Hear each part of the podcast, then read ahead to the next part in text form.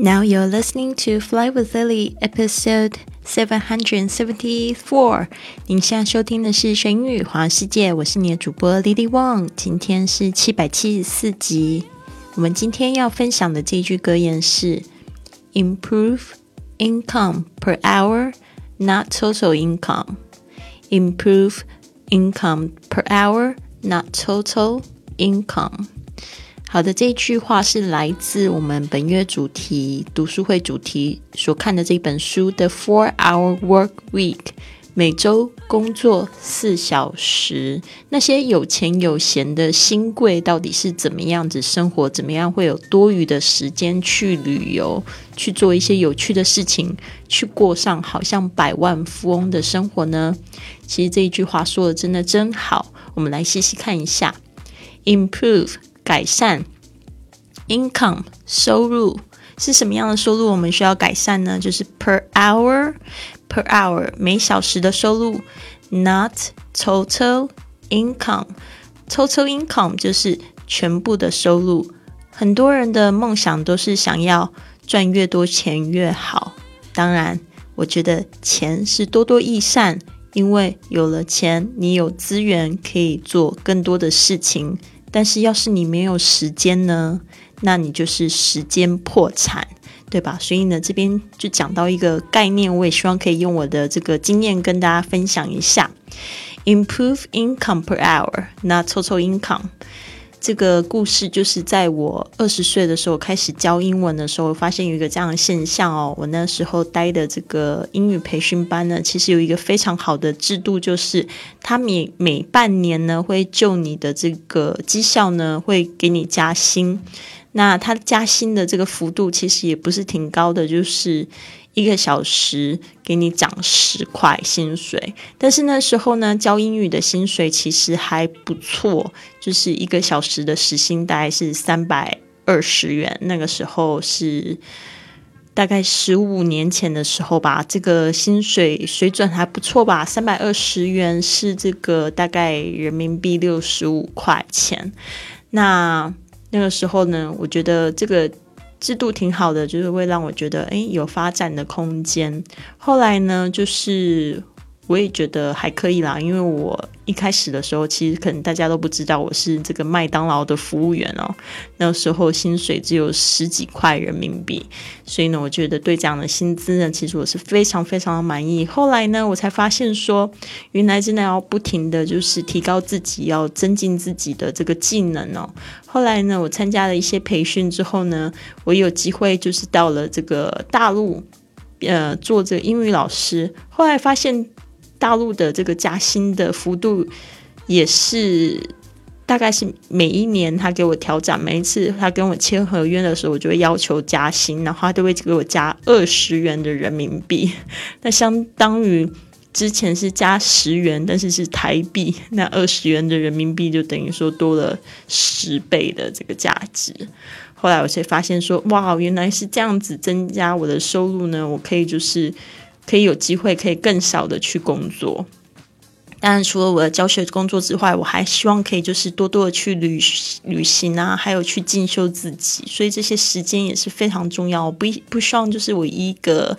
礼拜四十个小时都在教书，所以那时候就是我本来在这个台湾教书的话呢，可能会教上十六个小时以上。但是呢，就是后来我的这个时薪增加之后呢，就发现我真的很希望可以用一多一点时间呢，来就是去进修、去旅行。后来我的这个小时数就降低到十个小时。但是呢，这个十个小时就是我还是有办法维持我每个月的这个开销跟支出，然后还可以存钱去旅行。所以那时候就觉得说，嗯，真的要增加时薪。那这边呢，就是这个 Tim Ferriss，他也在这个书里面也有说到类似的例子：一个赚五万跟一个赚三十万，到底哪一个比较有钱呢？可能很多同学都会选择赚三十万的人比较有钱，但是呢，如果你发现前面赚五万的同学，他可能每个礼拜他就只要工作四个小时，但是呢，后面的这个赚三十万的同学呢，每个月工呃每个礼拜工作要四十个小时。那你这样一除，就会发现，哎，其实这个前面这个同学呢，他的时薪其实比这个后面的同学高，甚至呢，就是后面这个同学呢，他是住在纽约，他的这个经济压力非常的大，但是呢，前面的这个同学他是住在泰国，他呢带女朋友出去吃饭呢，不需要花花到二十美金以上，对吧？结果这个在纽约的这一位同学呢，他可能要花上两百块钱的这个价值，才有办法就是请女朋友吃一顿好的。所以呢，到底谁比较有钱？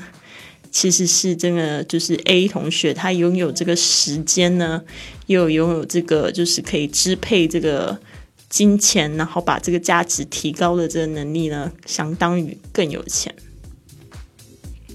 OK，那我们来细细看一下这一句话：improve income per hour。per hour 就是每个小时。那有时候呢，如果你看到，比如说像是这个在讲这个汽车开车的时速六十，然后一个斜线，然后呢。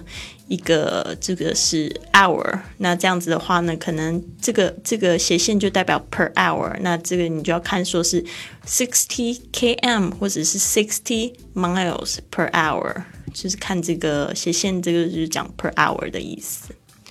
好的，那再来就是这个 total income，我们刚才讲过，这 income 是一个字，它是 in 跟 com 加在一起就变成收入喽。好的，这边我们来记忆两个单词。第一个就是 income，income，i n c o m e，收入、收益、所得。Number two 是 per，p e r，就是代表每一个、每一的意思。好的，现在我们在线上有一个读书会的活动，本月的读书会，只要加入我们的圈子就可以参与打卡，还有这个书斋心得的分享。那别忘了，你可以到我的公众微信账号“学英语环游世界”或者是“贵旅特”，可以就是回复“圈子”，然后加入我们的这个读书打卡的活动。那我每天呢也会就是就是这个特别提醒这个新加入的同学呢来做一个自我介绍，让我们的这个圈子更活跃哦。目前我们已经有一百二十呃一百三十位的同学在圈子里了。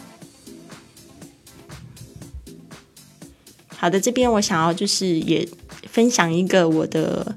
亲身故事就是我做播主的这个故事，也是希望可以就是提高每个小时的效益，然后呢可以去更好的去学英语环游世界。那这边有一个中英日记，还有一个张照片，就是那个时候我还没呃才刚开始在做播客的时候吧。那时候我也会组织很多的线下活动，比如说我会在上海组织这个老外跟中国朋友的徒步活动。然后呢，那一次组织呢，我有七十个中外朋友参与哦，所以几乎在这个马路上感觉好像在游行哦。后来有一些朋友就告诉我要提醒我要小心这样的活动，是因为是这个健健康走路，然后呢是带着这个外国朋友去认识上海，所以没有问题的啦。好的，这个中英日记是这样写的，这英文日记是这样说的哈。How do I decide? What to talk about in the podcast. I generated a list of what problems my people run into during language learning and meeting people from different cultures. My first few podcasts were interviews with people who I knew that would provide value in the show. There were also a few ones that I would share my own stories and experiences on the topic.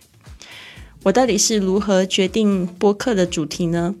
那时候我就收集了一个许多人在这语言上、学习上和文化交流会出现的问题列表。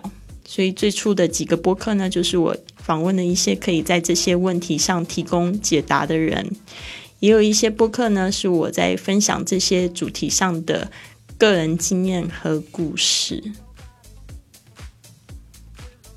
好快啊！我的这个播客已经做了快有一千集的节目哦，所以我真的是做很多事情。我觉得就是把我的这些心得感想把它录下来，我就可以去接触到更多的人。我真的非常开心，也非常谢谢你们一直的支持跟鼓励。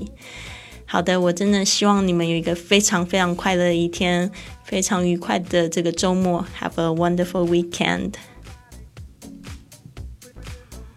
不要忘记加入我们的这个线上读书会哦。